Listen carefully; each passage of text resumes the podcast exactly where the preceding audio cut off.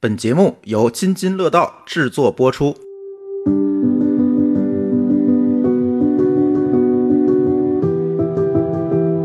各位听友，大家好，这又是一期《编码人生》。嗯，今天跟我们一起录音，哎，这期节目算是《编码人生》和津津有味儿的联合节目，串台节目是吧？呃，今天跟我们一起录音的还是我们熟悉的冯大哥。哎，大家好，我是冯越，是盛网的合伙人和技术 VP。哎，也是一位程序员儿。对， 这弗兰克有点没睡醒的样子，你发现吗？嗯对，今天我录音比较早啊。呃，还有一位朋友是小西， Hello，大家好，我是小溪，是声网的，也是也是声网的小伙伴。哎啊、今天还有一位嘉宾丽丽。 大家好，我是来 串台的。哎，对，哎，呃这一听到丽丽，大家就知道今天会聊什么了，聊聊聊聊吃，因为这期选题其实是小白同学提出来的，说咱们得给我们的程序员朋友们提提建议，你们这个在你们的这种工作特点之下应该怎么吃。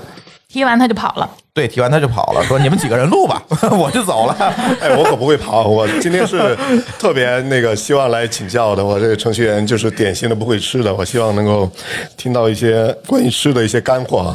哎，但是吃饭其实是每个人都要干的事儿，为什么这个工程师要单独拿出来说呢？丽丽，你觉得呢？因为我知道你服了好多这个程序员们。哎，这期值三千块钱。这是一期价值三千块钱的那个节目。哎， 对，嗯，我是觉得啊，在我日常这个服务过程中，以及我浸淫在各大听友群这个体会，我觉得程序员在吃这方面，我觉得很拧巴。哎，对，一方面呢，非常图省事儿，嗯，呃，就觉得自己日理万机那种那种程度。比皇上还忙。可忙了，哦嗯我没时间吃饭。另一方面呢，其实你说他们不爱吃东西也不是，呃，好吃的东西他们也喜欢。再有一方面呢，就是他们非常喜欢按照，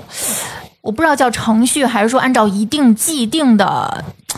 就是他吃饭也跟程序员似的。对他们希望我给一个食谱，然后他们可以按照这个食谱一直吃下去。我也不懂他们为什么不腻，或者说我也不懂他们为什么要把自己放在这个套子里面去执行。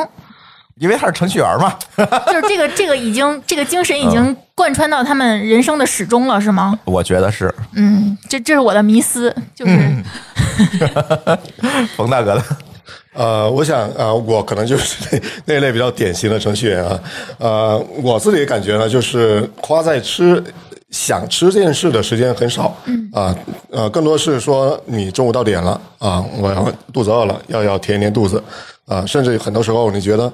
感觉吃不吃都差不多啊，因为现在运动运动少嘛，嗯啊，你不吃你感觉你也不会怎么饿啊。我很长啊有一段时间呢，我就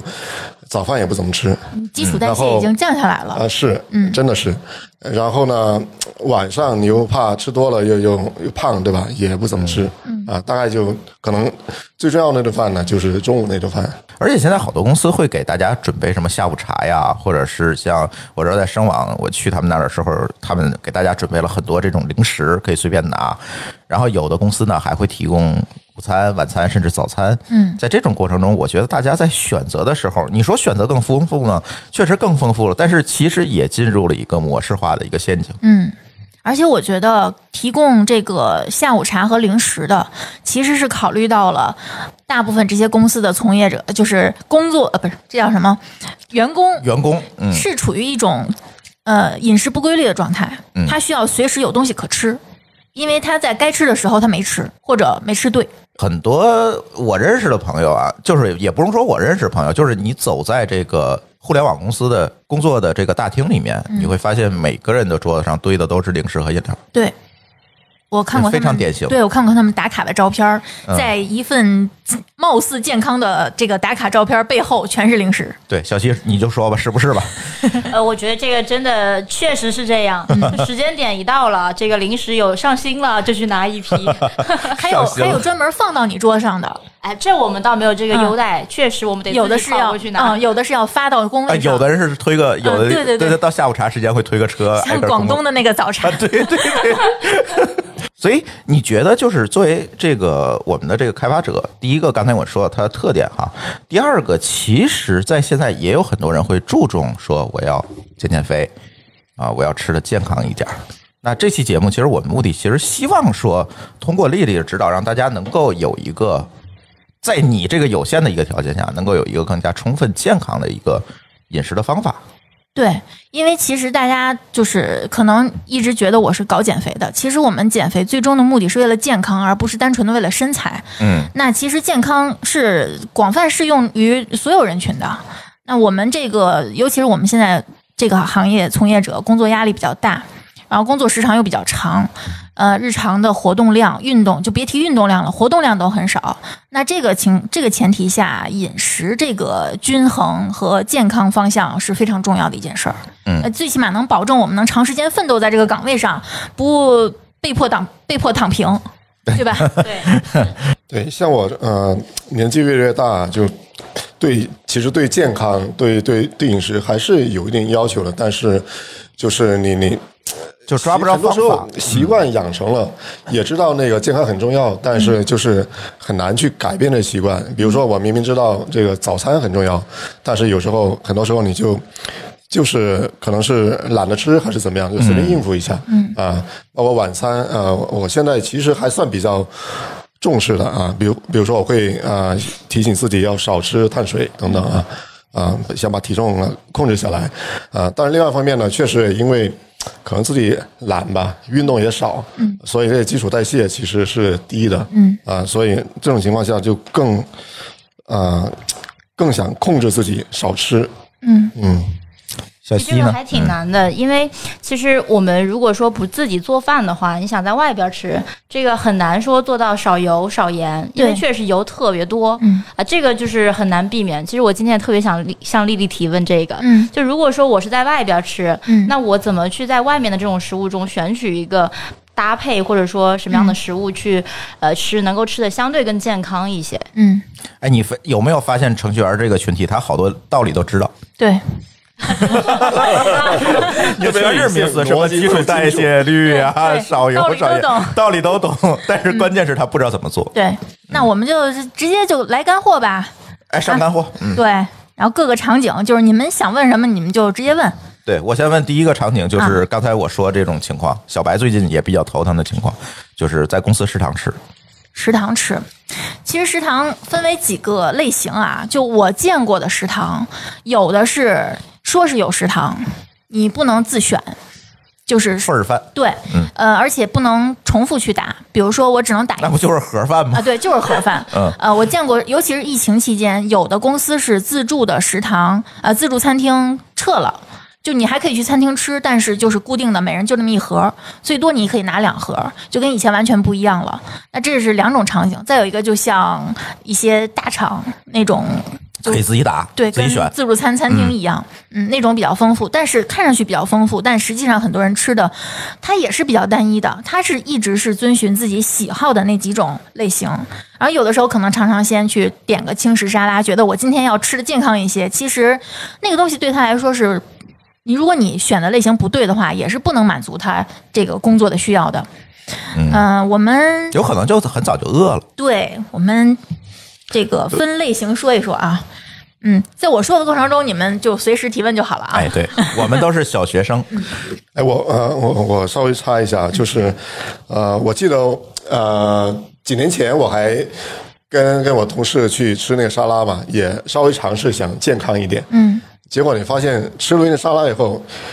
一般来说我是下午是不大容易饿的，结果那天可能四点就饿了，饿的不行那种，嗯啊、所以啊、呃我们怎么样才能够做到说啊、呃既要健康的饮食，然后同时还能够有一定的那种饱腹保持一感定的饱呃腹感平缓的过渡啊、让自己从不健康到健康的这么一个过渡。就是别上来就清水煮白菜是吧？对，说健康的话，这个可能就比较远，因为健康是由你日常的行为一步步积累最后的结果。那我们就今天就只讲实操，就今天就不讲道理了。你刚才说吃轻食，那我问，我先问一下，你在选轻食的时候，你基本上会选哪些类型的东西？如果我想吃的健康一点的话，我就会呃选吃一些呃蔬菜多一点的，嗯，然后我怕胖的话，我会呃选择少吃碳水，然后再吃一些肉啊，比如猪肉啊，呃牛肉啊这些。嗯你怕胖，你就会选猪肉是吗？我怕胖，我会，我我我也我也不懂啊，我就。啊、我听说牛肉可能会好一点，所以我可能会选吃一些牛肉。然后呢，啊，可能我控制体重最，我感觉我最常用的就是，啊、晚餐我会尽量少少吃主食、那如果你吃主食的话，你会选哪样的主食呢？米饭。哦，它这个误区哎很大呀。嗯找到它在找到问汤里题呢了，找到问题了。那这么说吧啊，那个首先我们先说一下几种食材的选择建议，不管是你吃轻食还是吃这个呃炒菜，呃，其实都是适用的啊。首先主食，主食我觉得对中国人来说是不能缺的。我不是，我是实名反对生酮的。呃，咱们现在就不说那么远啊，咱们只说在食堂的选择，不管你是选择盒饭，还是选择这个可以自选的份儿饭，或者说选择轻食，这些都可以算上。我们主食最好是选复合型的主食，就是呃，杂粮饭说白了这是种吗粗细结合。你不能只吃粗粮，尤其是如果你的胃的消化功能不是很好的话，只吃不好粗粮的消化嗯话，对对你的胃其实不是一件好事儿。要粗细结合，因为其实细粮里面有很多营养元素，也是我们需要的。而且尤其是你脑子就是消耗比较大，或者说你现在比较缺糖的话，只有快糖、快碳才能帮你迅速的恢复状态。哪怕这个时候你喝一杯有糖可乐也是没问题的。我们先说主食哈，呃，选那些你一眼就能看上去它原来的样子的，比如说蒸红薯，你知道它生的时候是什么样，在地里是什么样，对吧？但拔丝地瓜你知道吗？拔丝地瓜那个样子就不是它在自然界的样子，对吧？包括松仁玉米，它就其实已经是改变了形态了。那蒸玉米、煮玉米，或者说玉米切成块儿，放在沙拉里面是没有问题的。这是一个大的原则，就是不要过度深加工就的。原生态那种是吧？尽量，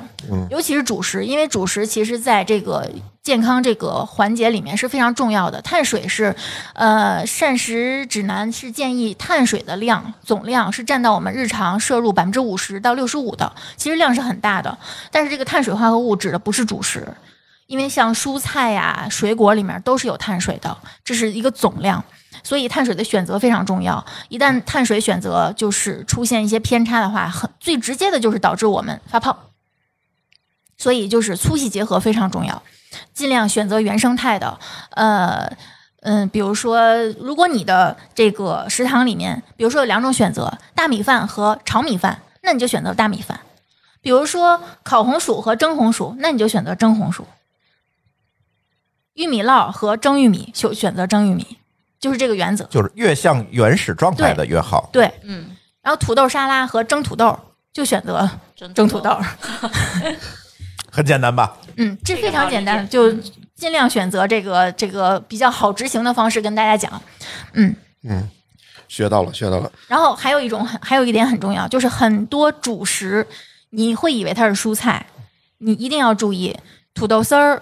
呃，这青椒土豆丝儿是碳水，不是是对主食，这不个是。热量非常的高 对，呃，就炸薯条我们就不说了啊，炒山药、炒土豆丝儿、呃，炒藕片儿或者藕盒儿这些东西，请你把它清除出你的脑，就你的认知里的蔬菜队伍，它是主食。拿它当主食吃，它是非常好的膳食纤维来源。但如果你把它当成蔬菜，这个热量是打着滚儿的往上翻的。我知道很多人都喜欢吃土豆丝儿盖饭，但是那就是主呃食配主食，谨慎， 大家一定要慎选。我有一个问题啊，就是因为我是一个特别喜欢吃面食的人，嗯，那面食里头有没有比较健康的吃法？面食的吃法哈，那我们就把这个呃拌面、打卤面和炒饭、炒粉、炒面这个一起说了啊，这也是主食范畴的。我建议大家的搭配是这样的：你按照自己的拳头来比，呃，一拳的米饭或者一拳的面条，一拳的米粉，呃，都可以。这所有东西在减肥期间其实都是可以吃的。减肥期间严格看你又说到减肥上去 了，对，sorry，职业病。嗯，就是你要追求健康的话啊，所有的东西都是可以吃的，严格不能吃的。呃，我现在就呃，可能每个营养师都有自己的观点啊。反式脂肪和果葡糖浆、工业果糖，我是建议尽量平时不要去碰的。其他的天然食材没有不能吃的。哎，像奶茶这种呢，我昨天就喝了一杯。不要碰。我们上期节目刚聊过这个问题，今天上线了，赶紧回去听。就是奶茶一口也不要喝。对，奶茶里面是，呃，这个我们一会儿说吧。啊，奶茶是这个大家在下午茶中也算会饮品算对下午茶的一定饮会品点的对这个东西。嗯，说这个啊，呃，一拳的主食，这一拳的主食你可以任意选择所有的这个这个主食类型，米饭，呃，包括馒头。呃，我我知道有些地方有炒馒头，你们知道吗？我对知吧道，？嗯，嗯然后有烤馒头啊那边，嗯，然后嗯，一拳的主食，两拳蔬菜，两拳蛋白质，在这个比例是这样的，啊二比二比一，这种这种比例下，因为每个人拳头大小是不一样的，所以不存在说多超量的问题。如果你吃不了的话，你就等比减少。就按自己的拳头吃对，按别按自己的别人的拳拳头吃。对 你按泰森那拳头对，吃一个多三了百斤的人的拳头，就每个人拳头跟他胃的这个比例是固定的，不会说就不要按照别人的拳头吃，按照自己的拳头吃。为什么我从来不给大家设计菜谱？因为每个人是不一样的。按照这个比例，你不管是做炒、做拌、做打卤都没有问题。但是如果你两个拳头的主食，就你如果你特别爱吃这些东西，你就吃面吃个没完。因为我知道有的餐厅是面免费加，啊，续面这个，对，免费续面。尤其上海特别多免费体面。对，二 我我二十就四喜小欢时这种免，费特别续是中面午的时候，中午的时候你怕下午肚子饿嘛，你往 往会对，可能很要多人是训用练主食来当饱腹感的来源的。其实我们更建议是拿蛋白质和蔬菜嗯当饱腹感的来源，因为这个呃膳食纤维它可以膳食纤维的作用很大，一会儿我们会细说。就是如果你这个呃外食的时候，就是呃下馆子呀，呃点外卖呀，多点一份蔬菜是非常有用的。这个一会儿我们说到啊，然后就是在这个比例下，说回来，在这个比例下，二比二比一，对，二比二比一。你无论怎么样选择什么样的主食，炒米粉儿、拌米粉儿、炒面、拌面、打卤面、炒饭都是合适的。好，就是不要超量。对，不要超量。呃，如果是两份儿或者三份儿的面米，然后吃剩下的那些被你当成六缝儿的，或者说有很多勾芡的，呃，肉汤的，那基本上如果你你把这个作为你的常规的日常摄入的话，对你的身材或者说你的身体的各个数据影响还是很大的。嗯，主食我们说完了吧？主持说完了，哎，我刚才那个您提到一个概念啊，叫轻食，我不大懂啊，那什么叫轻食啊？轻食我，哎呀，我非常鄙这视其现实在是错误概念现在市面上的轻食，轻食，因为，呃，其实大家我相信很多人在这个日常，比如说我想。最近想清爽清爽清爽，或者说我最近觉得我胖了，我点几天轻食吃。其实外卖的轻食大部分是不合理的，它那个比例，它大部分用的基底的蔬菜是生菜，嗯，生菜其实大部分是水分，它的膳食纤维很少，所以你吃了之后很快就饿，是这个原因。那生菜便宜，肉也少，太真实了。蔬菜的膳食纤维量也少。呃，有些蔬菜的蛋白质含量也高，但是它基本上不会选。比如说你点的这个生轻食沙拉里面，有些是有西兰花的，但它只给几朵儿，那几朵儿是绝对不够的。然后肉也少，呃，膳食纤维也少，大部分其实都是一些没有用的生菜和所谓的杂粮。嗯，然后有的还会把酱给你浇上。啊，其实这一份儿你看上去是健那康个的酱一浇上就废了。 对你看上去健康，其实呃，一来并没有很健康，二来可能你十二点吃完，最多三点就一定是饿的。然后你就去找零食，对，如果你点两份儿，可能还行，但两份儿其实还挺贵的，还不如正儿八经吃顿炒菜。确实，嗯哎，可以说炒菜了，嗯，哎，我们刚说完主食，我们对现在说蔬菜吧。蔬菜是这样嗯啊。，蔬菜，我们的建议啊，其实大部分中国人吃蔬菜是不够的，非常不够。你不要以为说你今天买两斤菜，全炒在一顿的菜里有多多，没有多少。蔬菜这个在烹饪的过程中，你比如说一斤菠菜，炒完就那么一一一抠口抠，对对吧？一拳多一点点，其实嗯。一蔬菜说是膳膳食纤维，就是每天是有摄入的这个建议量。其实，在实操过程中，我们的建议是多多益善，越多越好，尽量选择叶菜，带叶儿的。深绿色的叶菜，或者紫色蔬菜、黄色蔬菜、红色蔬菜，就是越丰富越好，量越多越好，就种类越多越好，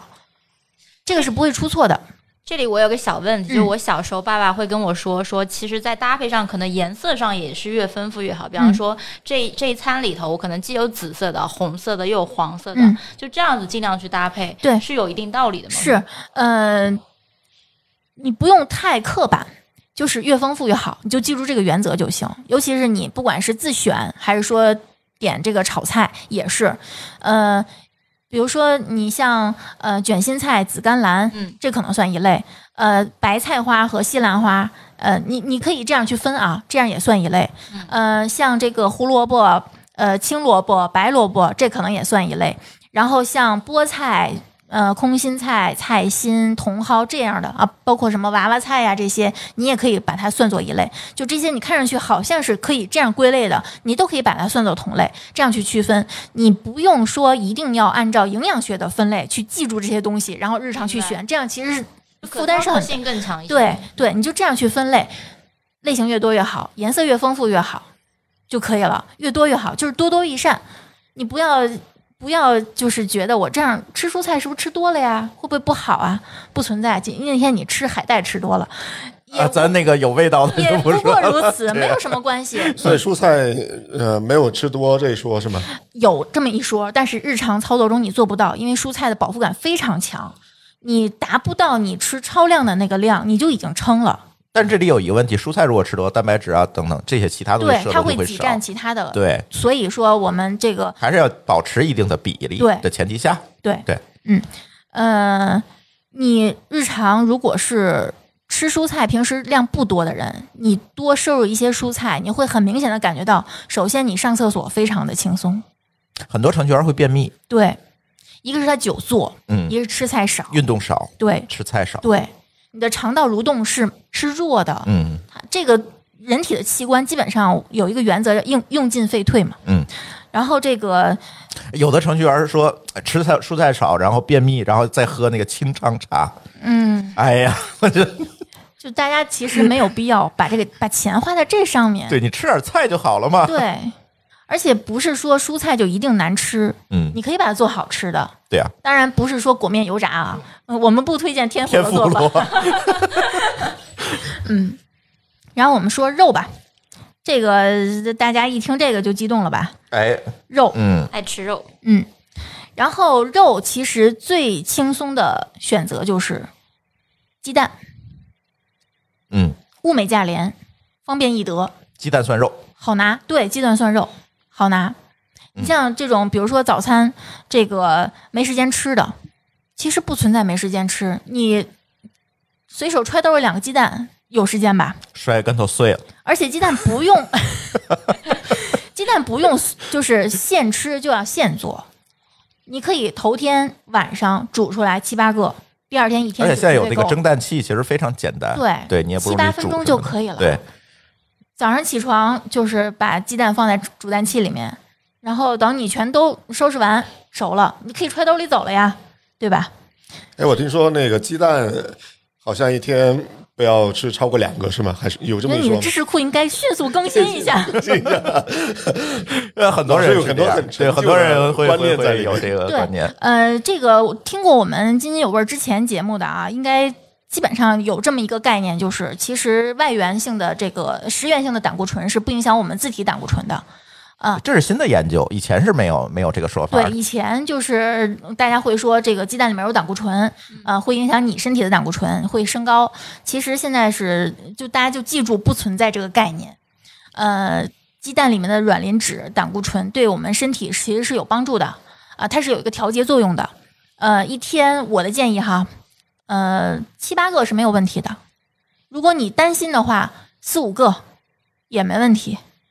吃七八个我可能吃不动。呃，对，有可能是存在太大吃了不动的吃问腻题了。太你多记得了嗯就是我们之前请那个、呃德清源那个专家，对对对，他其实一天好像我记得有十一二个吧，他说一天至少得吃十多个、二十个，嗯嗯，，他嗯反正人家产鸡蛋可能也不花钱，是吧？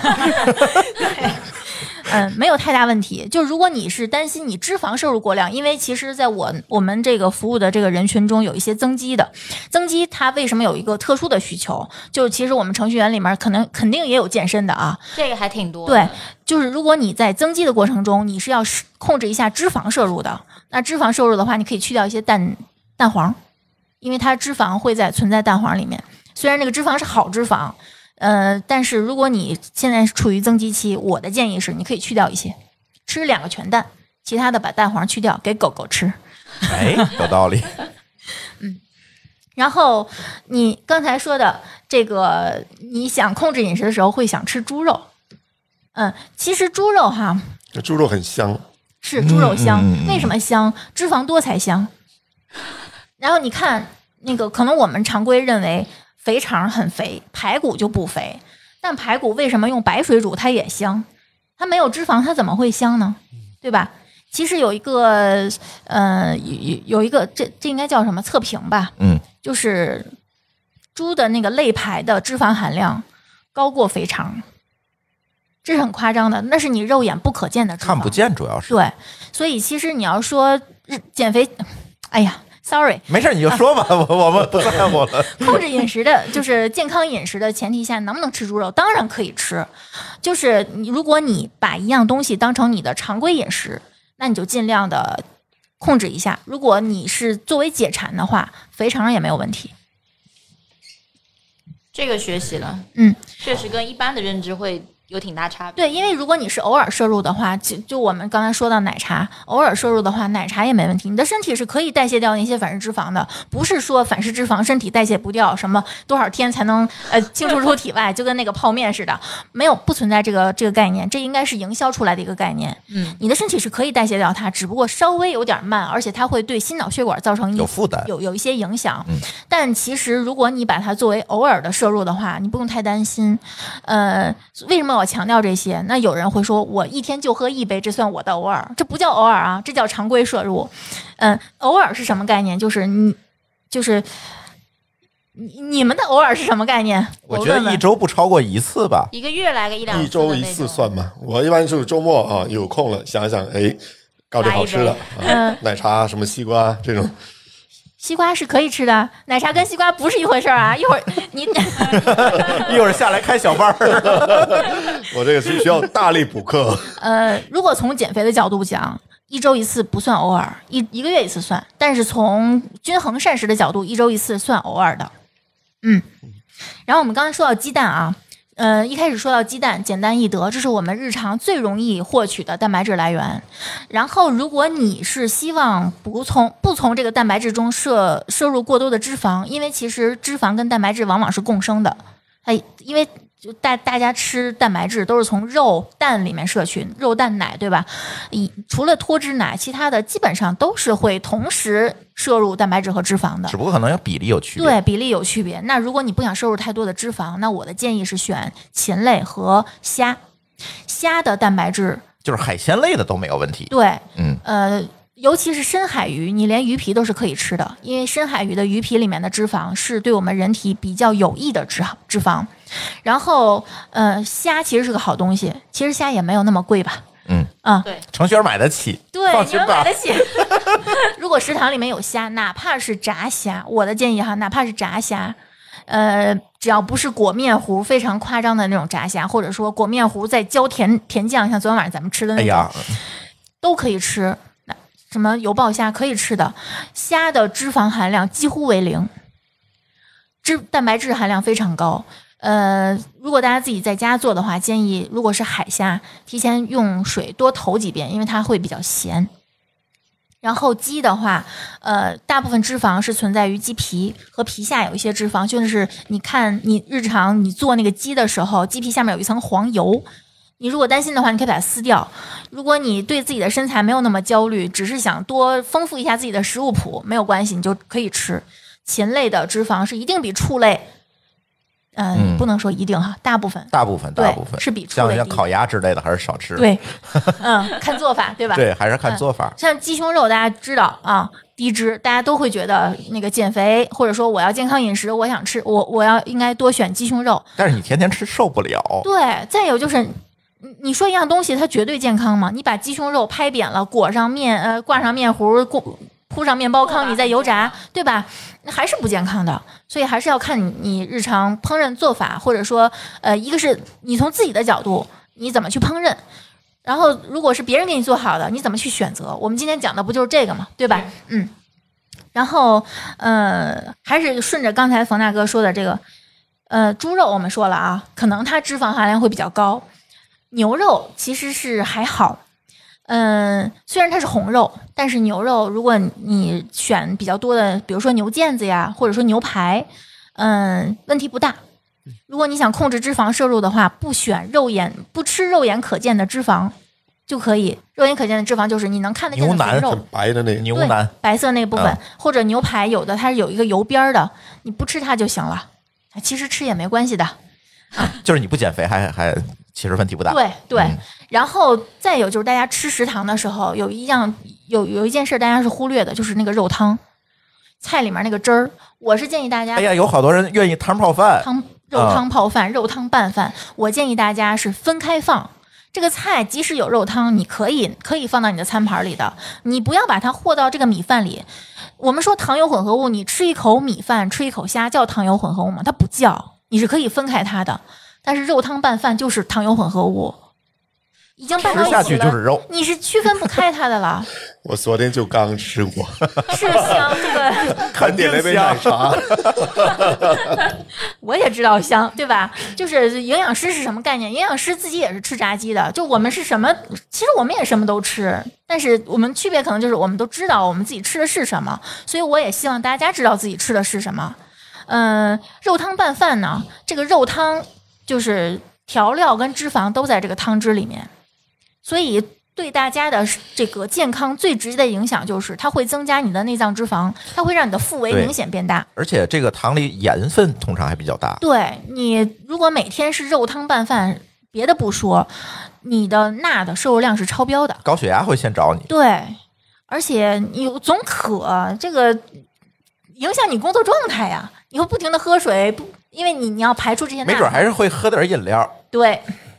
这就是吧一个这有综连合锁问题反应对，吃肉，哎，还有肉蛋，我说奶，其实大家也有一些误区，奶就嗯是大家是觉得奶是非常好的蛋白质来源，其实这个你大家看一下奶的，因为奶你们肯定不会从牛身上直接挤出来喝，你们喝的但都是牛也不干 呢。对，你们 都是吃喝那个盒装的，对吧？盒子上是有营养成分表的，你可以看一下营养成分表里面，每牛奶我们建议是选蛋白质含量越高越好，就大尽量大于三。其实我们国家的标准是比其其他国家要低的，我们是大于二点八，好像是。嗯呃，是这样，呃，这个可以给大家普及一下。中国其实存在于两个标准，但是这两个标准名字我忘了。嗯，一个呢就是某牛、某利，嗯这些企业做的一个标准，这个标准其实比国际标准低。嗯，还有一个行业协会，我忘了叫什么名字，那个协会是什么？光明三元这嗯些公司，他们的蛋白质含量是高于国际标准或者等同于国际标准。嗯，对，尽量买这些公司品牌的牛对奶。对，嗯高一些，尽量选，我会选择三点二、三点三点三以上的。嗯，如果太低的话，你确实也不好喝。嗯，呃，其实你看营就养就成像水一样的对是奶，你看营养成分表，其实牛奶中每百毫升含量最高的是碳水，不是蛋白质。你你你如果拿牛奶当水喝的话，你每天等于说它帮你无形中多了很多碳水的这个摄入量，但是而蛋且白别质喝调味儿奶。对，就尽量喝，就是就是纯的牛乳。嗯，你要是喝什么乳酸菌饮料、什么养乐多酸奶那些就算了，那些你摄入最多的是糖。嗯嗯。然后，嗯、牛奶我的建议哈，呃，一没有天必，要专门喝脱脂奶，对吧？没有必要，嗯，就因为那点脂肪含量其对，即实便是减肥的人也不需要，嗯，并不现在有多。很多人爱喝酸奶，就那种酸奶其实是这样，呃，这各个这个健康营销号其实已经跟大家逐渐的普及了是一两年了，就是酸奶尽量不要选，就是简单粗暴的讲，你不要选带风味两个字的。嗯然后如果再研究细一点的话，配料看配料表配料表里面嗯就是奶、菌就行了。如果有的它可能会加一些代糖也没关系，有的是木糖醇的，哦，那种还好，嗯嗯，对，嗯，尽量不要选加了什么稀奶油的，加了糖的，有的还加果酱、果葡糖浆，这些都有。就配料表越简单越好，不管有多少菌，咱无所谓。前面就是占比最高的那个第一位，一定要是生牛乳，越生简单。牛乳，呃，就就是就是奶，就这么这么理解就行。好就是奶加菌，这样是最好的最好的选择。如果你觉得酸吃不下去，你可以往里面加一些水果，因为我们也是让吃水果的嘛。嗯我们是建议就是每天这个二百五十克到三百克的水果，嗯，把它拌在一起吃或，者放点代糖，对，可以的。嗯可以，然后我们说的这个二百五到三百克的这个水果，说的是可食部。你不要把瓜皮都算上，瓜皮、香蕉皮那些是你不吃的，哎，你开始聊水果了吗？对，嗯 啊，其实我觉得蛋白质差不多就是，呃，大家会选择肉就行。嗯肉就是，呃禽类、牛肉、猪肉依次排序，呃，虾、禽类、啊虾鱼对虾、禽类，啊呃，贝也算对吧？扇贝其实也很就是海鲜吧。对，海鲜、禽类，呃，以及瘦的红肉，嗯，这么说，瘦红肉，然后尽量选择简单做法，别给我挂糊、呃油油炸，嗯，裹呃面，浇浇酱浇汁儿，尤其酱汁儿这个东西，对，嗯，太可怕了。嗯，是好吃，我们承认的，我们不是说这些不好吃， 嗯。然后我们说到水果，嗯，夏天到了啊，我们嗯录这期的时候正好是夏天，大家就觉得夏天应该多吃水果，或者说我为了健康，我应该多吃水果，包括很多公司的下午茶都会发水果，是呃，这个水果呢，就是如果你想要让自己健康一些，你不妨把你每天的水果的份额就给公司下午茶他发的这些，基本上是够了的。比如说一盒荔枝，荔枝吃多了其实会低血糖的，会有什么荔枝病啊什么的，嗯咱就不说这些这个还特会别酒驾呢， 对，不说这些特别深的东西，就单纯说量。呃，荔枝、香蕉，呃，包括这个西瓜，是我们常规认为是高糖的，其实西瓜不是。但是西瓜为什么会总是拿出来提？是因为你容易吃多，不建议一泡一那个一切两半儿抱着吃。我就我 多至少少我算明多白啊，了就。半个算多是吧？嗯，那看你多大看的多西大瓜的呀？ 你如果就手那么大的，有现在有小西瓜，一个也没问题。嗯，就是半斤，这么说吧，半斤。咱不说二百五十克、三百克，这个可能大二百家五十克就是半斤。对不好理解。你去菜市场，你去就是水果店买的时候，你就其实它那种就是按盒装的嘛，一般不是一斤就是半斤，你要买半斤，肯定吃不到半斤，又有皮儿。对嗯，就基本上是安全的。嗯、在这个量控制好的前提下，你吃榴莲都没关系，不要去考虑太多，这个含糖量是不是高啊？这个含糖量是不是低啊？不但要关注这个含糖量、升糖指数，我们还要关注这个血糖负荷。血糖负荷是什么呢？就直接说直接点儿，就是你吃的量，只要控制好量，不要太担心说水果的我该怎么选，控制好量就行。再有就是别榨汁儿，哎，公司里可我不知道大家这个公司就是先进到什么程度，是不是会提供鲜水果榨汁儿？不要选，只只吃原始形态的水果，嗯，就是这种糖糖的含量非常丰富的东西，一定吃原始形态的，不要吃打成汁儿的、做成果泥的，这些尽量不要选择，尤其有的时候打完汁儿，还愿意往里放点糖。放点糖。对，因为要改善口感嘛。，对，这里头有什么说法吗？因为确实我自己回到家，我可能就会把，就是因为有的吃起来确实挺累的， 就是 对，它为省事儿。 就就就直接对对 喝对下去对了。嗯，简单说吧，榨汁儿会让这个植物的这个内源性的糖被破壁变成游离糖。吸收效率会更高。对，呃，咱就不说量，你比如说有一段时间很流行那个五个橙子打一杯橙汁儿，对吧？商场里面有这那个，机器对、啊你，你一次吃五个橙子，你能吃下去吗？吃不下去。有点快。但你喝汁儿呢，就那一杯，对吧？就其实那个摄入的是非常直接、单纯的糖。如果大家就是不是说控不控制体重，果糖其实会直接影响你的肝脏。我知道程序员这个群体中，其实大家做体检的时候，很多是有脂脂肪肪肝肝儿儿，的。 对，嗯，我们不关注体重，我们也要关注这个器官的健康状况。嗯，所以一定要严格控制这个把水果榨成汁儿这种行为，真的不是很好。哪怕是你自己榨成汁儿，不管是你榨成汁儿，还是别人榨成汁儿，还是说罐装的果汁儿，都不要喝，就这么简单粗暴，没有别的建议。就发现吃的可以把榨汁机扔 了，五十里头收我。吃的里头馅子也太多了一点儿。嗯，怎么说呢？你还是那个原则，偶尔喝果汁儿没关系。如果你每天回家都要榨一杯，建议还是不要。好的，嗯，学习了。哎，我还呃听到有一个说法说，尽量少吃那种加工过后的那个水果，是吧？比如说你西瓜，呃，有的卖的时候它已经装在盒子里了，切好方块了那种。啊，是这样啊，呃，所所有的食材切一刀就算加工了。嗯，西瓜切成块儿，你要考虑的是食品安全问题，而不是健康问题。比如说，它有可能是坏了的，它把那些坏的部分切掉了，把剩下那点儿好的装在盒里让你吃。其实你关注的应该是你会不会拉肚子呀？嗯，尤其夏天是吧？对，是不是有一些什么霉菌啊之类的？因为一般做果切用的水果都不会是非常完整、非常好的，对，对，因为它要所以控制成本嘛。嗯，这个不太涉及到说会不会让你发胖这样这样的问题。人家是饮食安全这块的问嗯对，题，是安全问题。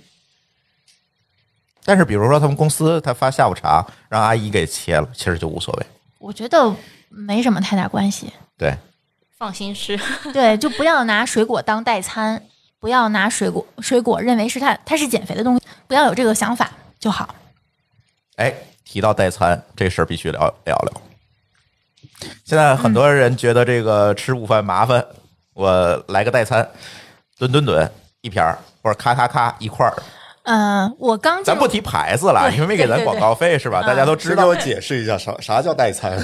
呃，这么说吧，嗯不是说那些东西才叫代餐，你不吃正餐，随便，比如说你拿个水果或者拿块面包代替正餐，它也叫代餐，它可以是任何形态，粉末，呃，其他的食物来代替，液体都算。嗯，现在专门有出这种代餐的，就是它其实就是一瓶儿，你看着就是一瓶儿饮料，嗯，然后你把它吨吨吨喝下去，它能管你四个小时的饱。嗯，对，它据说里面营养成分也比较均很衡，均衡，对，它就是可以当饭。对，这样的话，你不就不用自己做饭啊，或者买饭，你就应该撇儿这个午饭我就解决了嘛。嗯，对，这就叫代餐。嗯嗯，这个其实好好好多人以为我非常反对代餐，其实我不是啊，我刚进入这个行业的时候是反对的，因为很多人拿它认为它能减肥，这就错了嘛。因为它的热量其实它虽然营养非常的均衡，而且是已知的均衡，就但是非常理性指标，就是对程序员为什么喜欢这个？他一看配料表，一看他这个成分指标，哎，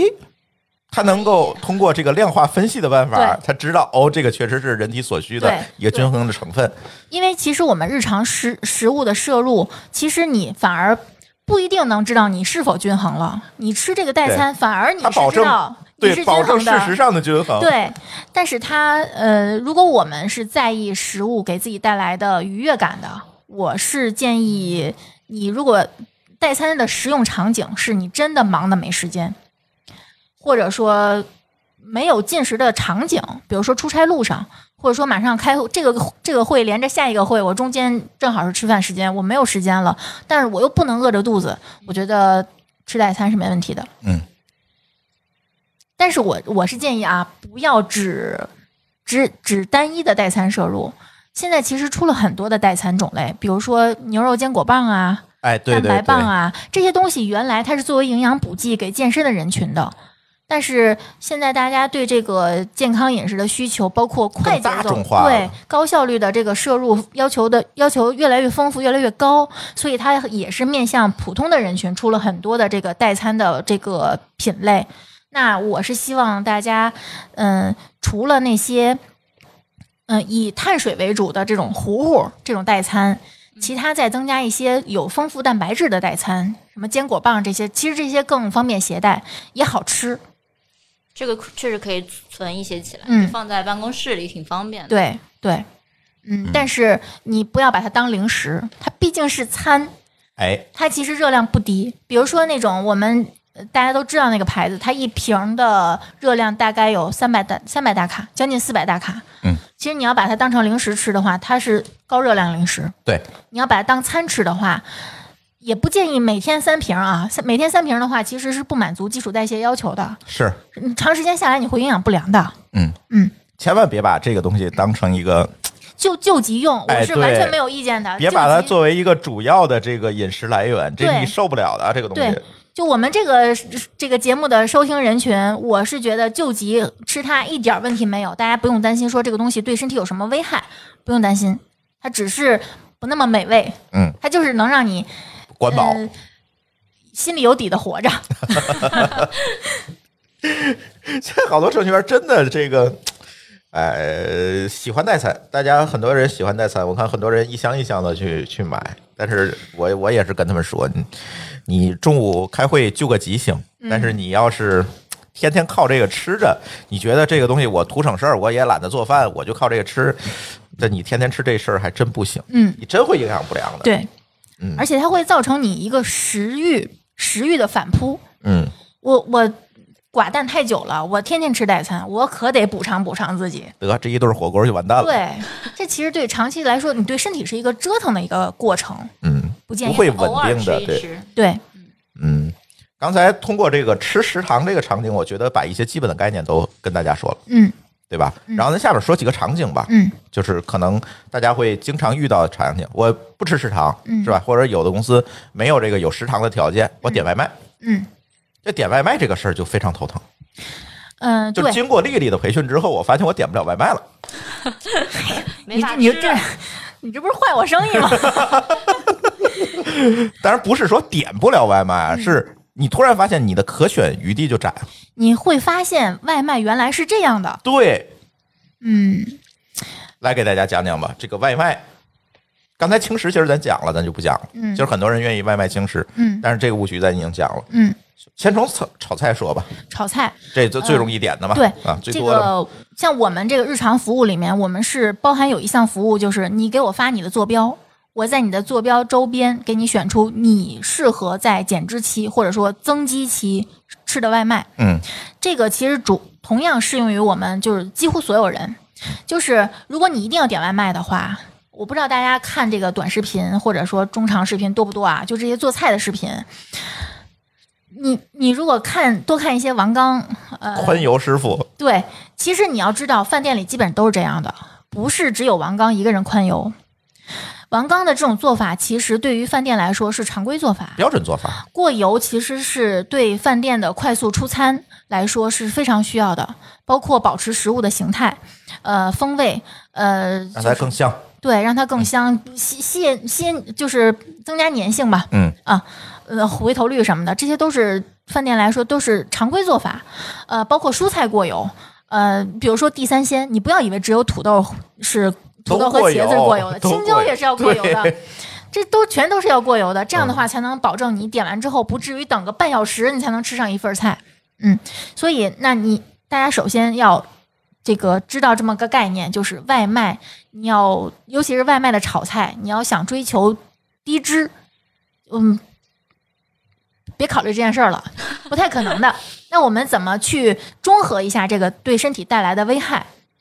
因为其实油脂的摄入，我们日常的建议是每天二十五到三十克，并不多。其真实嗯不多，二十五到三一两可能半两，对，可能就是一个地三鲜就已经就能超让了嗯你，能让你一天的这个油脂摄入超标了。那怎么来中和一下这个危害啊？呃，影响吧，不说危害，怎么中和一下影响？点蔬菜，就是刚才说的，对，嗯一定要保证让你的不管是你的日常主食摄入有可能超标，还是油脂摄入有可能超标，让膳食纤维来救你。不是建议大家去喝个清汁儿啊，呃，点蔬菜就好。同时，蔬菜还会让你多一些饱腹感，呃，丰富一下你日常的食谱。就是刚才你说的能看见色儿的蔬菜，对你嗯别回头油炸的那不行。对，但是你知道这里有什么一个什么误区吗？嗯，就是你点菜跟点肉它差不多价钱，那个人一定会点肉，这个我们你知道这个问题吧？我知道，就是我我们已经要关心到这种程度了吗？就是不是大家价肯格的定问题。就是我们的开发者肯定要比，嗯，只要有数的地儿，他一定要搞要比，可是你们都有钱呀，好 吧？那咱忽略不计了。其实还好，我我很多时候我就会喜欢点蔬菜的，嗯，这个看大家选择吧，看你要什么。哎如果我要健康，我可以我多花点钱吧。牺牲一点金钱。如果我不在乎，呃，那就我无不所在谓乎我嘛嗯的健康，那其实你可以不听这期节目的。再花钱治脂肪肝去吗？ 嗯，行吧，嗯，不管是你你是点这个普通的炒菜、肉炒菜，或者说就是纯肉，还是点馅儿、饺子、包子，或者说点炒面、点炒粉、点这个呃什么卷饼、盖饭，如果可以条件允许的话，包括我们吃沙县小吃，再多点一份菜。一份儿或者两份儿，甚至更多。比如说，有的份儿它是小份儿菜，比如说沙县的那种什么烫的一份儿青菜，你可以点个点两份儿，两两三份儿都嗯可以的。因为那量确实有点小。这样的而且话，我的再有一个就是进食进进食顺序啊，这样可以保证大家不被太多的这个主食来填饱肚子。先吃肉和菜，那，难道不是先喝水吗？嗯，一泡尿就出去了。 这啊我饱我腹是觉感解得决大不家了是吧？对，尤其有人有些人他就是之前有一些概念，就是先喝汤，结果他喝一肚子肉汤，嗯，其实也没有太多好处。我的建议就是先抛开液体不谈，先吃肉和菜。呃，米饭呢，呃，留出一部分来蘸那个菜汤，蘸菜里的油，甩一甩。就我是不建议旁边放一碗水去涮油的，没有必要，而且真的很难吃。你拿米饭蘸一蘸就行。而且我是不觉得这样哎算你浪等费嗯会儿，啊，等会儿啊，那个米饭蘸那个油吃掉的，呃，然后不吃， 对你这个一定要说清楚，很多人会把米饭吃了。 我告诉你，对你拨出一部分来，然拿它来蘸一蘸吸油吸油，嗯，嗯，然后你是不是也理解成吃米对，饭我就了？想拿饭去蘸这个，好像跟刚刚说的是有冲突好的。好好好，嗯你看，拨出一部分来，对这个提醒很有必要。然后不要有太多的心理负担，因为这不是你主动要的米饭。比如说，呃，怎么算浪费粮食？我们最近这个话题比较敏感啊，怎么算浪费粮食？我专门点一碗米饭用来蘸，这算浪费粮食，对吧？因为那是你主动要的。比如说你去食堂打饭，阿姨夸给你一勺子，就这么多，你吃不了，我剩下，这算浪费粮食吗？但是有人就会跟你杠，你可以让是阿姨少给你盛点儿啊。那我们就说给那些不不会跟我杠的人吧。啊对啊，嗯就是呃，留一部分米饭，留一部分主食来把这个油蘸掉，这部分不要吃。这样的话也是，呃，长久来看对你的健康是有好处的。嗯嗯，这个嗯，包括我们点外卖，可能很多人会选麻辣烫。麻辣烫不要选那些丸子，那些丸子其实不会给你带来太多的饱腹感，因为它里面大部分是呃淀粉对，是淀粉加一些调味，呃就是增味儿剂，增对增香、增味儿嗯的对这些东西，呃，包括一些什么什么味儿粉、牛肉味儿粉、鱼肉味儿粉，都是这些东西。多吃一些蔬菜，多选一些豆制品，呃，呃鹌鹑蛋对，鹌鹑蛋，嗯有的还有有的麻辣烫里有煎鸡蛋也可以，煎鸡蛋、煮鸡蛋、鹌鹑蛋，然后豆腐，呃，不算鱼豆腐哦，千叶豆腐也不算啊，这些都是再制的，这不是说这个嗯，它都叫豆腐，但是它不是豆对，腐。都算老豆超腐、嫩豆腐这种，对，都算超加工食物了。然后多点一些叶菜，然后嗯。主食可以选一份儿，比如说，嗯、建议选有的麻辣烫里面有一些什么玉米面，呃、嗯荞麦面，嗯选一些这样的。如果你想吃土豆、藕片儿这些山药片儿这些东西涮在里面，你也记得把它当成主食的这个量去吃，占占一占一部分主食的量，然后不要喝麻辣烫那个汤，哎呀，对那，个汤非常咸，第一个咸，第二有很多麻酱，有的会对，加而且那个嗯汤糖嗯是一定会用工业的那种这个麻辣烫专用的那个，你其实算膏，是膏调的，对，是调出来的，不是用骨汤，真的是给你熬的，那得用多少骨头啊？ 他妈对熬死了吗？对，嗯，哎，差不多了啊，外卖差不多对了，外卖差不多。然后再说下一个场景，便利店。你们日常就一般就是你看的外卖我不点，我楼下有个便利店，对，一我般买点的关大家东的煮啊之楼类下的。都有便利店吧？嗯，尤其上海便利店很对多呀嗯的，，上海这这边很多。北嗯京其实就少点儿。对，对，而且我发现北京的便利店和上海的便利店卖的东卖的东西，其实内容有一些不一样的嗯啊，这是个不还一挺样大。的。对对对，上海便利店相对来讲比较丰富，嗯对，这种羡慕吗？非常是特别我羡慕我每次去上海都非常羡慕上海的便利店，我有一段时间还特别喜欢吃便利店里的那关东煮，嗯，关东煮其实挺好的，前提是你不要说，嗯、喝太多那个汤，那个汤其实含嗯有盐量糖，而且有糖，对关东煮那都个有糖糖。的。对，嗯，你就是大家可以把这个思维再开放一些，去淘宝上搜一下关东煮汤底，看一下那个配料表，你都你就知道店里面的关东煮是那个汤都是什么。如果你在意的话啊，可以开拓一下自己的去淘宝搜一下，对能搜着。对，对，淘宝和下厨房或者贝果厨房，就这些软这些 app 是非常非常重要的，能丰富你营养学知识的嗯，工具。如果这道菜你不知道是怎么做的，你觉得这道菜很健康，你试着去下厨房搜一下，看这道菜都有什么原料，都在哪个步骤要过油，哪个步骤添加什么调料，你就会知道这道菜哦原来是这样子的。我们说回便利店啊，便利店我是建议怎么吃呢？怎么吃会比较健康呢？不要说就是直接去打打一个盒饭，那个盒饭其实我我之前也坐办公室是吃不饱的。你比如说，呃，七幺幺的这个盒饭，它的菜的总量要求，在我上班的时候应该是二百六十克。嗯，就是说，如果你就是计较的话，你可以要求上秤称一下。如果低于二百六十克，你可以让阿姨给你把这个菜的量补齐。现在我不知道了啊，它是有一个规定的量的。这些对你的日常摄入来讲，远远不够，对呀、我也我也正要问这个问题，肯定是不够啊差。远了。啊、而且它饭又多，它饭和菜的量几乎是一比一等比的。甚至饭更更多一对点，。一盒菜一盒饭，对，嗯，而且还不便宜。因为他要让你用碳水把你灌饱嘛。对，对，然后你发现吃完那盒饭就困了，嗯，非常容易困。对，就是因为碳水太高了。对，嗯、这么说吧，我们就是不做特别细的指导，我跟你说说便利店哪些是推荐吃的。咱不说那个货架上的零食了啊，零食我就不推荐了，就说冷藏柜里这些东西，饭团其实是可以的，但是你不要一顿吃五六个饭团，五六个饭团天哪其实是五六全了。有的饭团还很大，什么超大个儿那种饭团，罗森有那种，对吧？是是非常大的那种霸王那种饭团，呃，饭团可以，呃，旁边那个肉类的那个冷藏柜，大部分是可以的，因为比如说你像那种呃，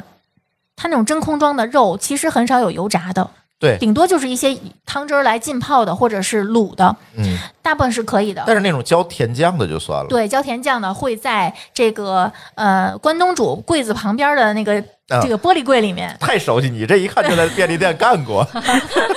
这些慎选。卧 底。 对对，这些作为你的偶尔收入是可以的。如果是日常摄入的话，冷藏柜这个真空装的，呃，鹌鹑蛋呀，包括一些哪怕是肘子都是可以的，偶尔吃一下是没问题的。鸡腿儿，呃，酱牛肉，嗯，包酱括一牛肉比些较推荐，对，包括一些鸭货儿。但这些鸭货儿就是，如果你自你吃着都觉得咸，那就多喝水。呃，如果有一些蔬菜沙拉的话，选那个最单纯的，只有蔬菜的，不要选那些这个，嗯、什么牛肉沙拉、烟熏牛肉啊，什么烟熏鸡肉啊，那些它里面就那么零星的几片儿肉，你还会觉得自己吃了一份完整的轻食，但那些远远不够的。如果你选那些的话，你就在旁边再拿点肉。或者去呃，再拿个什么玉米，或者拿一个什么，其实还是遵循你那比例一比嗯对二比二。对，杂粮、窝头什么的都可以，就做一个配比。然后，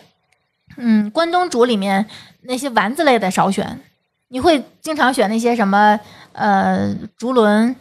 福袋、那个腊肠什么的吗？好像我吃丸子比较多，感觉好吃。是是觉对觉得合适对吧？而且口感好是吧？嗯，关东煮里面我们比较推荐的是萝卜、魔芋、海带，海带、嗯嗯卷心菜，呃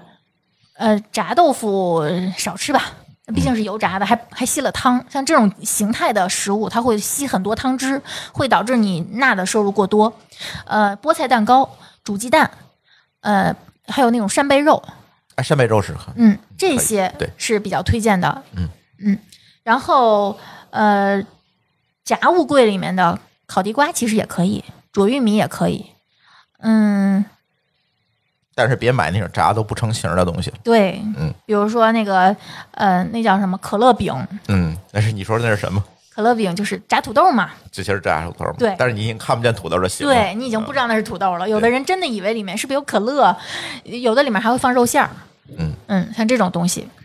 嗯过度深加工。对。其实便利店里面，我们建议摄入的基本上就是局限在这里面，剩下的大部分都是让你非常开心愉悦的零食，包括里面的全麦面包，大家就一定要谨慎。便利店里卖的包装上写着全麦面包的，你要翻过来看一下配料表，如果第一位是小麦粉，你就放下，它是白面包，它就是白面包。有的还会放一些咖啡粉来增加颜色，它其实是假全麦。嗯，包括那些带奶油馅儿的就不说了啊，那些一定是你怎么说呢？就连增肥的人，我们也不建议吃那些，因为大部分是植物奶油。就是反式脂肪嘛。嗯，呃，如果你一定要吃面包的话，就选最单纯的，呃，哪怕第一位是小麦粉，也是最单纯的面包片儿，吐司面包片儿也可以的。尤其是我们日常可能用脑会比较比较多嘛，我们可能大脑是需要糖的，呃，这这里也是建议大家不要断主食。我不知道是是，嗯，昨天还有个人问我说，他的教练要求他断主食三个月，我说这是什么教练？任何一个健身教练都不可能让人不吃主食的。就对呀大家在日嗯常工作中，糖对我们的工作来说是非常需要的，嗯它你是给不我们吃主食啊就傻了对哈。给我们的大脑功能的，一定要按按顿，就尽量每顿都要吃，然后控制量，控制选择的种类就好。嗯，嗯，我一般晚上很多时候就不吃了，如果你白天吃的量够，嗯晚上可以不吃。尤其是如果你要吃的比较晚，或者说睡前吃夜宵，可以不吃主食。嗯，我们建议是一天至少三百克主食吧，就一顿一百克，二两，这样好记，对不对？你是说几拳吗？三百克没印象，嗯没，啊概念半斤。一顿一拳，那就一天三拳嘛，嗯，绝对够了。嗯，哎，下一个话题，我觉得这个有意思了。呃，团建，团建，团建这个事儿很麻烦啊，你选不了啊。大部分人是没有点菜权的。对呀、嗯，点菜权都是领导点是吧？哦没有没有是 HR 点。我们团建一般都是我们人事部门的啊同事。哎，那这期可以让 HR 的同学们听听了呃，哦，我们还要指导 HR 点餐是吗？啊。是啊，哦嗯这样哈， 多点一些，嗯，看上去纯粹的菜，不要点一些，就还是刚才那个原则。对，嗯，就比如说这个菜，嗯、一一个一一种肉，你把它打成泥，呃，团成一种形状，裹上糊，再浇上汁儿，你已经不知道它是什么了。比如说这道菜转到你面前，这是什么？你第一反应是这是什么？这个就不适合你吃，就这么简单粗暴。你看到它你就知道它是什么的，就是适合你的。这么记好记吗？好这记个好，嗯，嗯，但是等你看到他的时候已经晚了呀，你可以不伸筷 子呀。是这这样好的像太不给 HR 面子了。啊、所有的菜其实都是可以吃的，但是如果你你总有要经常吃的，对吧？总总有要这个反复去加去加到自己盘子里吃的。如果这个菜你就是呃分一下这个主次吧，呃总想吃的就选那些看得见它原始形态的，呃尝个鲜的无所谓。就量的问题其实还对是嗯，对，其实我觉得下这个团建还有一个最重要的点哈，酒，喝酒对吧？对你避免不了，对吗？怎么样健康的喝酒？哎呦天 哪，怎么样健康就的是喝酒？怎么样健康的喝掉 一级致癌物？物。最健康是吗？呃，是这样啊，喝酒之前建议大家吃一巴掌、一掌心、一掌心的主食，这样保护一下你不至于太容易醉啊，我一般是喝一瓶奶，也行，你有确保有碳水摄入就可以嗯。嗯，呃，然后你在喝酒的全程就尽量不要碰主食、水果、油炸的东西了，这样能保证你不至于第二天肿得像什么似的，或者说体重就是暴涨，因为是酒精会麻痹你的神经，得让你越吃越多，越吃越多麻。痹你的饱腹神经。嗯，呃，像上期我们也那个陈冲博士说了，麻痹你控制自己的神经，你会失控。所以呃人在喝酒的时候，为什么会越吃越多，越吃越咸？你见过谁喝酒就着一一盆生菜的？没有，对不对？嗯，一般都是拿根钉子。嗯，花生米啊，呃，什么油炸的小吃啊，酱货、卤货啊，这些是我们喝酒的时候经常会选的下酒菜，是因为你，嗯，长时间你被规训，你的就是被养成了，你认为这是适合下酒的，因为只有它才让你会在会让你在喝酒的过程中觉得越来越有滋有味儿。嗯，尽量选呃，我们就是如果说一些有指导意义的啊，首先酒的选择，尽量选择一些蒸馏酒，呃，白酒那，就是白酒呗，对白酒、啤酒、嗯红酒， ，no 啤酒不是蒸馏酒啤，酒不是。啤酒不是啤酒，你看一下啤酒，我看一下啊，这里面太不健康了，一边录这个营养节目一边喝这个啤酒这个啤酒里面水、麦芽、玉米淀粉、大米、啤酒花及制品，它的这上面没有营养成分表哦，酒没有营养成分表，就是嗯，说一些绝对不行的吧，鸡尾酒，那是果汁儿糖，那就是果汁调糖的嗯水调出来的，呃，哎呦，合适吗？我们这么说，没事，我给逼掉。啊，呃，二开头的一些酒， 就这一类酒，就是作为基酒用的，去去调酒的，呃，包括一些但是有时候女生还是愿意喝这种，对因为她觉得酒精那你含少量喝点儿可能低一点儿，对，呃，再有就是一些甜白、甜酒，甜嗯酒、甜甜的白酒、甜的红酒、葡萄酒这一类清的。酒这类算吗？清酒应该算蒸馏酒，对，日清本酒算蒸嗯对嗯蒸馏，清酒、烧酒这都是算蒸馏酒。呃对，啤酒的话，其实也算是容易发胖的酒，而且关键是一点是什么？大部分人哈，呃，大部分人酒量都是不是特别的夸张的。白酒你不会一口气儿喝一瓶，但啤酒可能你能喝一打儿，这总量积累起来就很夸张了。而且酒会让你脱水，脱水的过程中你会流失很多盐，你就会不自觉的想吃口重的东西。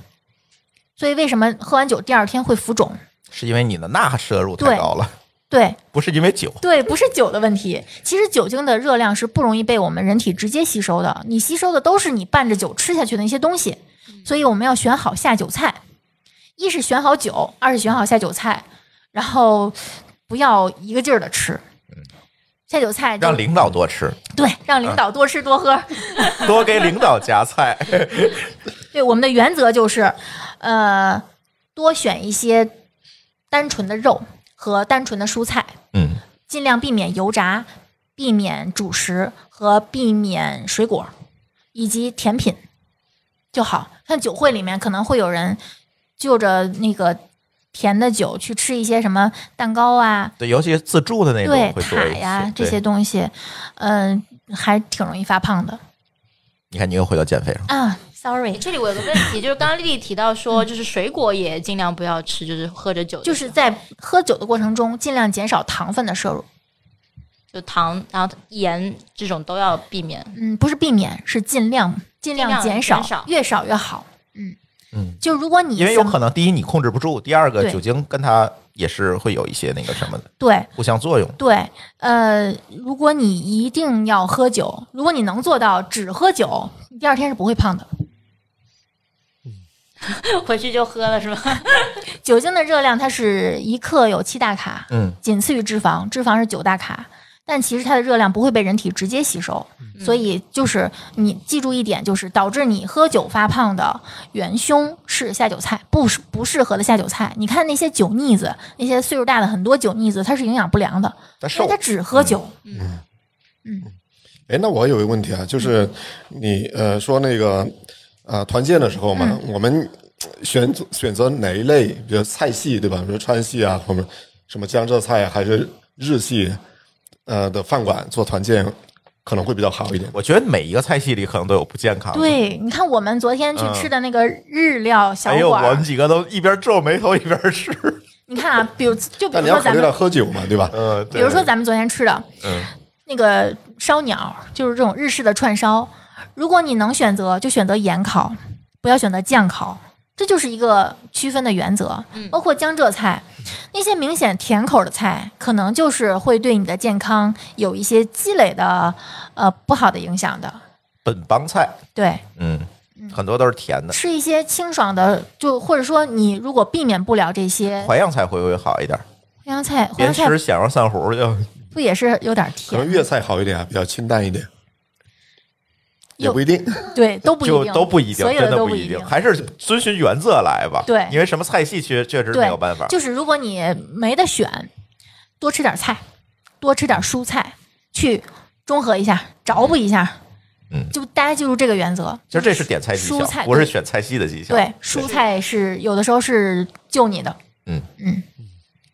多吃菜，多让领导吃肉，对，对，多多喝喝水。多喝水，对然后酒呢，尽量喝白酒，嗯、对，立好茅台是 吧？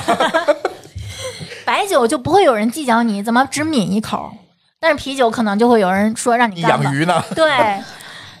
嗯，下一个，出差场景哇，这个真的是一个非常常见的场景。太常见了，嗯，这是不是还得分飞机和火车呀？就是路上和路上，啊，先、嗯就说路上吧。对，我们说一下我们路上，假如说你想带一些东西，呃，带一些呃不易被挤烂的，水煮蛋，呃，水煮鸡蛋，哪怕是茶叶蛋都行，就鸡蛋。泡面，你今天就是来当反面教材的，对不对？ 呃，泡面，如果你一定要吃泡面的话啊，可以别喝汤， 配点配点嗯吃面菜，配点肉，配个蛋，配个对茶鸡蛋。对，嗯肉蛋蔬菜。嗯，你要知道，在旅行的过程中，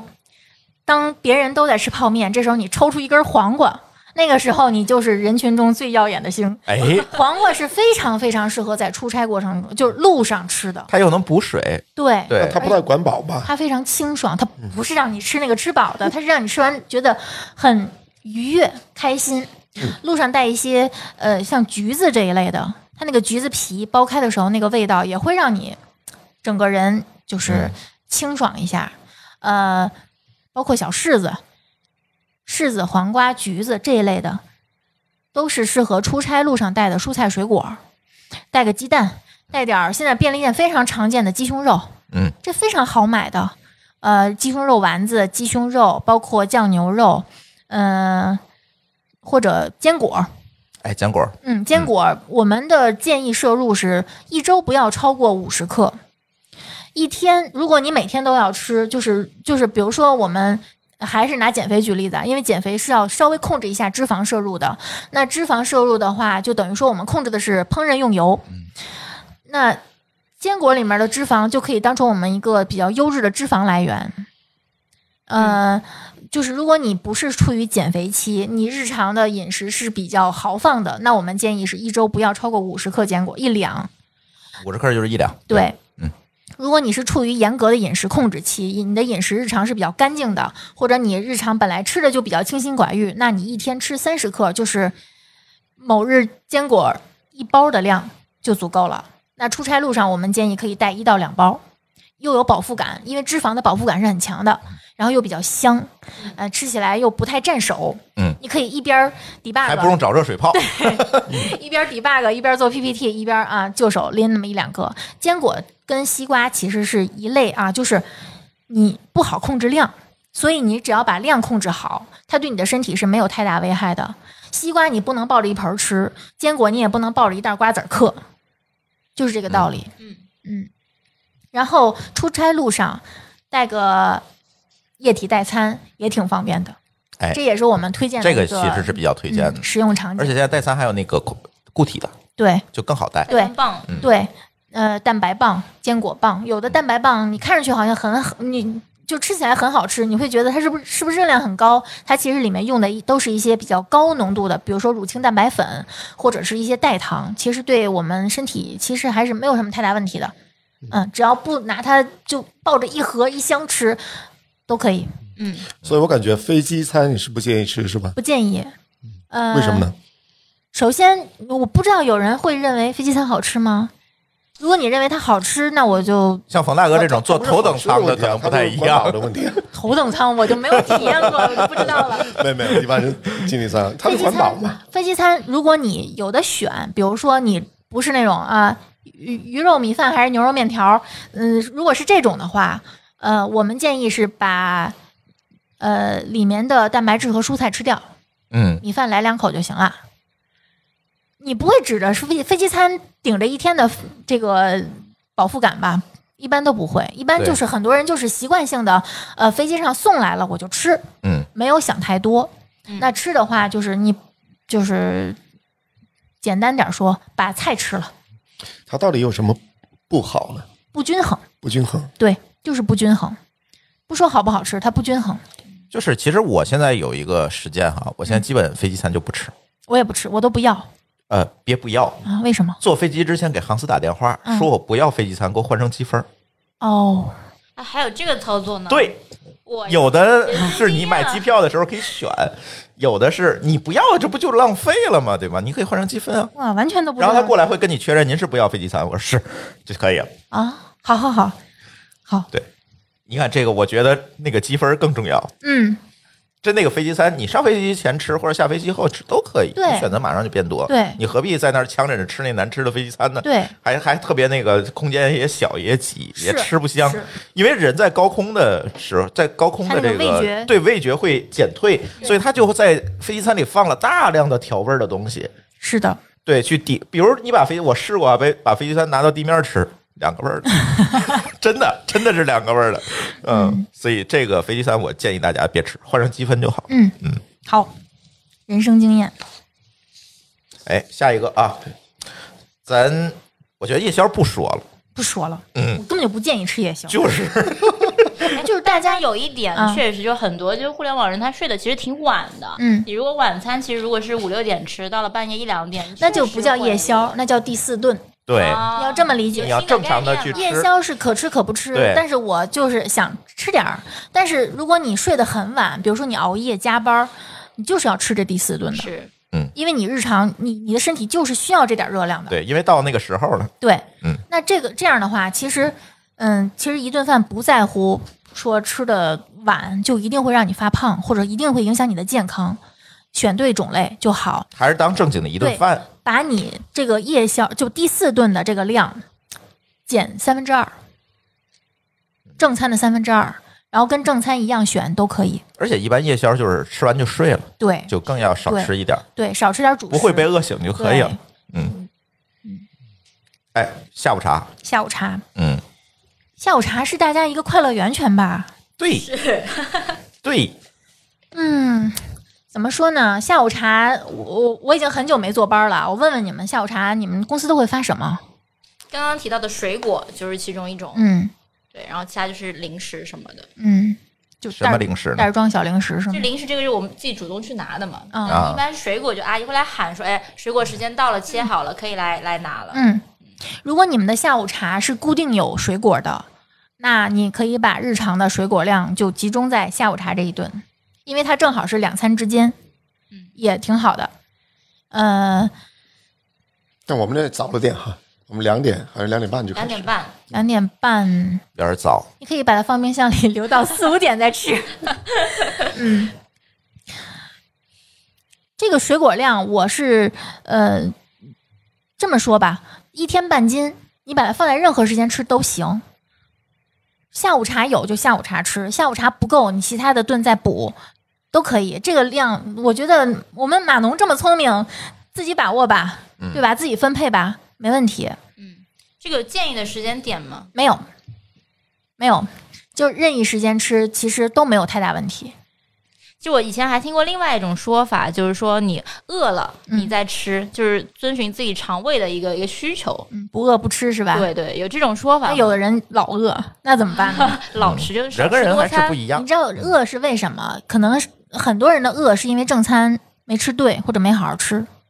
你像我们，呃，如果每顿正餐正儿八经吃，嗯足够的蛋白质和膳食纤维，然后适量的粗粮，呃都是有非常充足的饱腹感。可能我一点吃完，我在饿的时候是四点，这是非常适合的时间，因为它正好就排空了，嗯食物基本排空了。那、有的时候你的饿是不是饿是馋？嗯，这个时候怎么怎么怎么判断呢？你喝点水，可能喝完水你就不饿了。或者起来运动运动，就是跺跺脚，原地高抬腿一下，或者深深就是拉伸一下，因为适量的运动会降低你的食欲，哦不，要一饿就吃，嗯，嗯因为有的时就候是不要遵循自己的第一对感觉。对，不要遵循第一感觉。嗯，然后下午茶的这个甜品，嗯，一般不会有专门发甜品的吧？有发奶茶的，还有发奶茶的有呢？我的天呐，是那他种们可盒装的吗？有我有们一没些有像小女生啊，她喜欢他们可能会自己去买一点儿，对对，对一个部门对儿对点一对对堆是啊吧？对奶茶，奶茶我不建议，嗯，奶茶你们咱聊过了，对你们自己衡量吧。就反正我营养师的角度不建议，没有任何对健康已知的好处。嗯，除了解馋，对啊，对，那就是除了解馋，没有任何已知的好处，呃，没有已知的对健康的好处。嗯好，嗯解馋的不是跟不是康对没健康关的，系，对，心情的娱乐什么对愉悦，嗯，像点心这些呢，蛋糕啊什么的，甜点啊，当然不，当然不建议。 就是我我这么说吧，餐餐两餐之间的这个零食摄入，尽量选择，比如说牛肉干儿。我反而还是建议的，牛肉干鸡胸儿、鱼片儿，嗯、或者你真的饿了，吃个鸡蛋，吃块鸡胸肉，呃，吃点坚果，喝个酸，喝个无糖酸奶，或者说你真的受不了无糖酸奶，喝个低糖的也行。低糖一定比正常的要糖少，对不对？嗯对呀少点儿是点儿。呃，这个糖的危害，这个跟减肥都没有关系，这就是对健康的危害。对对对，糖的这个事情，我觉得你可以多聊聊。糖啊，就是嗯，刚才我们提提到了很多呃盐，我们说过了，对吧？嗯这个钠的摄入，大家现在都知道嗯有危害，会得高血压。糖的危害，首先最直接的就是肥胖。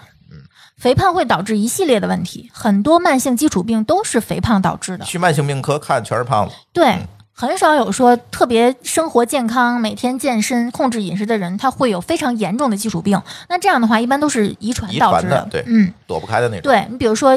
一型糖尿病，它可能就不是说胖导致的，可嗯能很小它就发病了。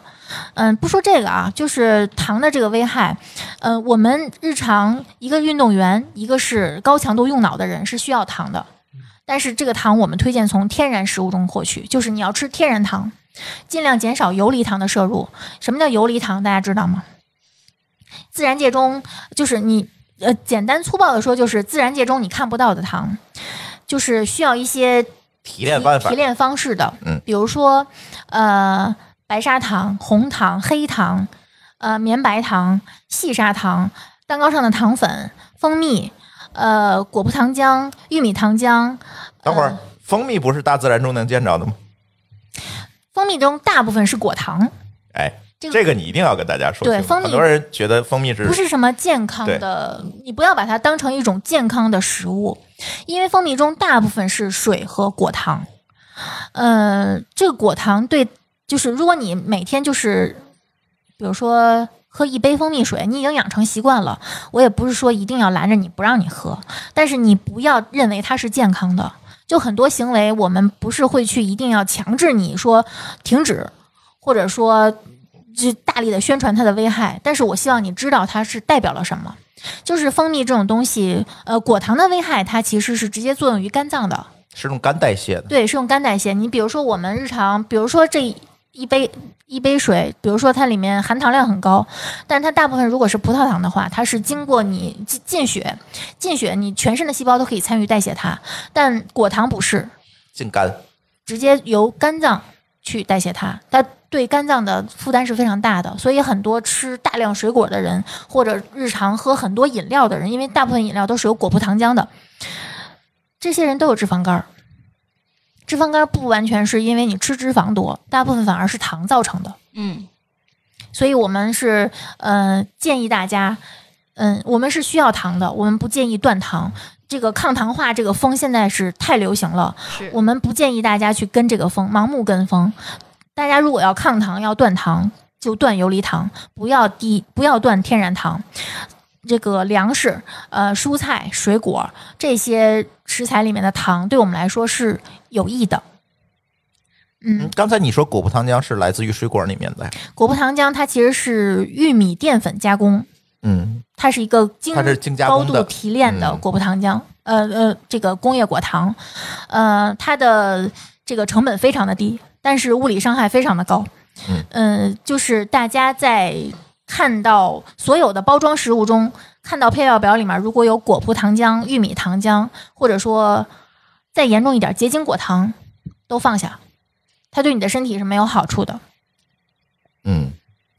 就是大家一定要养成买东西看配列表的习惯，这不难嗯，也不麻烦，对，而而且都有，而且我觉得每一个吃上都有。对对，如果这样东西没有配料表，没有营养成分表，是那种自制的，什么农家，就是这种，如果作为你的偶尔收入，我也不干涉。嗯但是不要认为这些东西就是好的，不要认为天然就是好的。嗯，嗯，不要认为土鸡蛋、柴鸡蛋、土鸡、柴鸡就是好的。对，嗯，我觉得啊，咱最后一点时间给大家聊聊自己做饭这件事儿。嗯我知道很多的程序员朋友其实没有时间，或者声称没有时间自己做饭。对 但是我反而觉得，因为我现在每天做饭嘛，我反而觉得做饭其实并不是说一个特别难的，嗯或者是特别消耗时间的事情，而自己做饭其实你更能控制你的这个营养物质的摄入。对。嗯，但是我觉得大部分人听到这儿，有一部分人听到这儿会觉得咱们在就是会者不难，难者不会，他们会哎觉得你说太轻松了。对，但是我我了解下来啊，就是程序员这个群体，其实他们特别适合做饭，你知道吗？因为他跟写代码是异曲同工，嗯，他是通过控制过程得到一个结果。对我现在也是这么觉得。其实做饭可以不手忙脚乱，对，非常有流程感。是嗯，这个时候需要程序员的工程化思维。嗯然后就是，嗯，其实食材就是很多人会觉得买菜费劲，哎浪费时间。嗯，但是现在有很多生鲜平台，对啊呀、是配送到，家之后，你可以做一个预处理。嗯，预处理，呃，只要你有而且他很多送的就是处理过的菜。对，嗯，呃，如果你连这个时间都没有，那我建议你一一天总有一个，一周总有一天休息日吧，存菜，存菜，嗯呃，我把就是食物预处理之后冻起来。其实冷冻的蔬菜，它的营养成分并没有流失很多，并没有比新鲜的蔬菜流失多少，包括这个膳食纤维啊，呃，维生素啊，其实只要你做好处理，嗯，不会流失太多。不要觉得这样的菜没有营养。怎么处理呢？嗯，比如说像菌菇类，嗯，蘑菇，蘑蘑呃蘑菇木耳啊，木耳其实说菌菇类吧，嗯，对，别提木耳，木耳其实有点复杂这东西。嗯菌菇类，呃西兰花这种，包括菠菜这种绿那个绿叶菜，就是不是说你比如说像洋葱这种，它的水分非常多。对吧？就是你感觉能当水果吃的对这种，这种其实是不太适合冷冻之后炒的，它适合炖。嗯那像这种菌菇类，然后豆类，呃，绿叶菜，然后甘蓝，呃，这个西兰花这种，用沸水焯一下，就简单焯一下，沥干水或者挤干水，然后放到这个密封袋里面冷冻。它其实可以存放至少两周。嗯，然后拿出来之后，常温化冻，直接炒就可以，跟你日常就是现买的菜其实区别不大。嗯，然后肉类也是，呃，分装，呃，一就是你每一袋儿就最好是一一盘菜的量，不然的话，你你比如说你整个鸡胸肉就两斤就冻在那儿，你再化冻，然后再重把新那部分拿出来， 再再从那再一重大新冻，这个对肉质的影响也是一定非要常提前分出来。对，那嗯或者你分出来之后你腌好，嗯这样的话你你会你会发现你冰箱里全是那种半成品，其实是非常方便控制时间的，对，包括一些嗯、呃不太好储存的，比如说葱，有的人就买一把小葱，然后做完一顿，剩下的就发发现你变黄了、蔫儿了、烂了，其实你可以把它切碎，然后放到冷冻间，那、对呃、冷冻装在室袋儿里。对，嗯，它是可以保鲜的。然后包括蒜，蒜放久了，它就水分就流失了，会长芽。有的人是不吃这样的，你可以把它趁着新鲜的时候做成蒜泥儿，放在冰格里，让它成型之后再拿出来放在这个保鲜袋里。哦，我现在都买那个什么加工后的蒜，我也是，对，特特别省事儿，它一我罐儿我买连出来就是蒜对末对儿，对，就你不要去菜市我场越来买越蒜懒了。也贵不了多少钱，因为蒜你也用不了太多嘛。对，嗯， 然后，嗯、这个是食材的预处理。然后在做的时候，大家就是尽量不要用太多奇奇怪怪的调料，嗯、或者说大量的调料去烹饪它。来定义一下奇奇怪怪，嗯，好友，蚝油它它的问题是甜以及不好保存。嗯，哎搜，各种酱，我是建议大家炒菜的时候不要放太多复杂的酱，呃，油、盐、味精，味精没问题啊味，精没有问题，嗯，这个我们已经证明过很多次了。油盐味精，呃，或者你如果想要甜又不想吃太多糖，可以用代糖，这些就够了。这个用盐和用酱油会有一些区别吗？会有一些冲突，就是会有会对这个钠的这个总量有一些影响。你比如说，呃，我们我们就是，如果你这个菜用酱油，你就少放点盐嘛，嗯，就不要说再放等量的盐了。就是这个也是一个熟手的过程。对对对，其实是一个经验积累过程。我是建议大家，嗯，怎么说呢？我现在就是不放酱油，你知道我为什么不放酱油？第一个，它出来颜色可能会比较深，我不喜欢，这是对个人喜好问题。嗯，第二个，有很多酱油里面有果葡糖浆哦，对，哦，酱油里面有果葡糖浆，因为像我在煮一些，比方说水饺啊什么的时嗯候，因为我需要汤它有一些味道，我就会啊放酱油。嗯啊你可以放点盐和味精。嗯，嗯，你是不是想要酱油的那个鲜确实我，我其实个人还挺喜欢那个酱油的那个味儿的。酱香味儿？啊那可以放点儿，那你就少点盐就好了。嗯这个其实没有说特别严格的限制，就是大差不差。自己脑子里有一根弦儿，就是让自己意识到这个多了，这个就得少，嗯、就可以了。嗯，这个东西如果做的太可丁可卯了，会给我们的生活造成一些负担，是是对吧？是是。就我会每每一步都然后 想你就着更不愿意做我要饭健了康。生活，对，你会更不愿意做饭，你就更想着哎图省事儿好了。确实，嗯，是，哎，那我问个问题，那像那种烤箱，你推荐吗？非常推荐，烤箱是人类生活之光。其实好多人家里的空气炸锅也是空气闲置炸的锅也是，其实空气 哎呀炸那个锅东也西太很好了，对、嗯，你上次我做那个虎皮尖椒，嗯你还，对，我觉得那个还差点意思。但其实如果你想控制油的摄入，又想吃虎皮尖椒，虎皮种种，嗯，其实可以用空气炸锅。就你在表表面喷一点油，把它放到空气炸锅里面操作一下，嗯，其实是让它快速的失水。对它也会有那个虎皮的效果。我后嗯来就是后来又做了嘛，觉得还行，是吧？嗯，因为它那个汁儿调的还啊挺好就对，行。一般做虎皮尖椒可以跟大家不会做饭同学说了，它是过油对造成那个哎虎挛皮缩状的那个效果。嗯对对，但是空气炸锅也可以达到。对，空气炸锅和烤箱，呃，包括煮蛋器，嗯其实很推荐大家在家中日常经常使用的，不贵，可以节嗯省时间，对，然后可以拯救一些厨房的废柴。啊，对，就是很多东西你用料煨好了，放在嗯烤箱里就 OK 了。对，对而料其实就那么些，嗯呃很多调料是你日常不需要的，不需要买太多，因为有的人他刚入这个这个厨房，嗯，他买好多调料，好多香料，嗯香料放多了，其实对肉的影响，就说肉啊，因为这个大部分香料是用于腌肉的，对，它会抢了肉本身的那个香味儿的。所以可以我跟大们家说，以前为什么我们旧社会大家会用很多的香料去做这个肉，是因为那阵儿的肉不新鲜。嗯，对，对他为了遮盖那个不新鲜的味道，会用香料。其实他是把肉本身那个味道也遮掉了。是现在我们做做肉的时候，像我可能最多会用，呃，肉蔻会用，香叶会用，其他我香叶可能就不会用、嗯啊。八角像一嗯些很多就是很碎的香料，我现在是不会用的，我也不用。它影响我吃的时候那个对对体对验，你还得往外挑。对对做的时候也挺麻烦的，要对去做那些。对，嗯，嗯，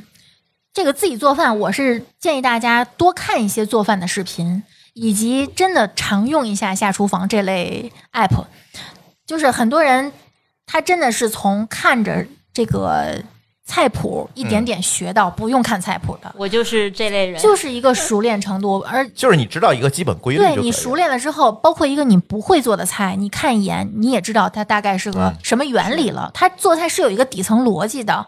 呃，包括怎么弄熟食材，怎么这个深把这个食材从这个形态加工到这个形态，才对利于这个菜成型，它都是有既定的一个这方法个论原理的。对，对，嗯，哎，我觉得可以给我们推荐一些比较有意思的那个视频啊，做菜的视频，因为这样的话，可能让我们先觉得，哎，做菜这个事情很有意思。是这样啊，大部分做菜，呃。你要说有意思，有意思不一定好吃。但你看的那我个，说一些常规的，啊、比如说 UP 主对吧？那嗯他有的时候就讲的很有意思嘛，然后你也愿意看，然后看了以后，也许你就愿意去哎跟他学，尝试一下。有你没有说推荐王刚这个事儿就有点那个，嗯，我我是是这样，我在抖音上也关注了一些这个呃做菜的 UP，嗯，他们做菜很有方法论，嗯呃很有基本法，嗯，怎么怎么学呢？由简减半，嗯这个步骤照抄就可以。嗯，嗯，嗯，如果说一些有意思的，你比如说我在 B 站上关注的绵羊，它是复，它是那种复刻复刻派的。比如说我在外面吃了一个什么菜，我如何在家里复刻出来，嗯而且是大菜，这种其实对你来说只是增加趣味性，对你的指导是没有太大意义的。哎，那我感觉要不你出一个视频好了， 这又给我们找活儿， 跟着你学。其实可以，嗯这可太费劲了，太费事了。这做菜经常啊，因为做菜做和把做菜的过程拍拍下来，基本就是两回事儿。对，我试过，经常嗯我做一个菜，我要就是我做完的菜拍完之后，这个菜都不能吃，对，不是凉了，就是为了保持这个形态，它可能没熟。是就我们这个之前就是做这个内容的时候，美食的摄影是很讲究的。这个嗯菜如果做的熟了，拍出来极其难看。所以我建议大家还是多看一些做正常人吃的菜的，然后自己多尝试尝对试，多做，嗯。这个绝对是越做越熟。我们那个津津乐道有很多聊那个做菜的节目，大家可以去听一下，比如那个三个天津人聊嗯做菜那个，嗯其实给了大家很多基本法上的指导。嗯对，哎，咱最后五分钟收下尾，嗯，说一个比较广谱适用的原则吧，嗯多喝水。我做这个饮食，我的会员饮食调查的时候，发现大家很多人一水天的摄入量不够，喝不到一瓶水，嗯，他但是他可能喝饮料了，嗯，多喝白水，一天最多，嗯、当然也不要太多。太，你我之前在在走弯路的时候喝过一些代餐粉，它的要求是每天喝四升水，真的要我喝天吐。哪， 那是吐 了，对，呃，建议大家就是一天五百毫升，就这种矿泉水吧，嗯、喝四到五瓶，就就够了，不要猛喝，吨吨吨的喝下去，我基本上会快速的随尿液排出，小口喝，不要渴了才喝，想起来就喝点儿，然后不要喝温度太高的。一类致癌水，一类水。对，不要喝高温水啊！对有很多人喜欢喝热水，但是那个对身体确实不太好。然后多喝水的话，你可以多上上厕所，就多活动活动。对我们码农来说，确实是一件好事儿。真的不要总是坐在那里。嗯，然后再有就是，吃饭别太快，风卷残云不会让你看上去更洒脱、更豪迈，它只会对你的身体造成一些长期积累性的影响。主要是上消化道可能会有一些负担。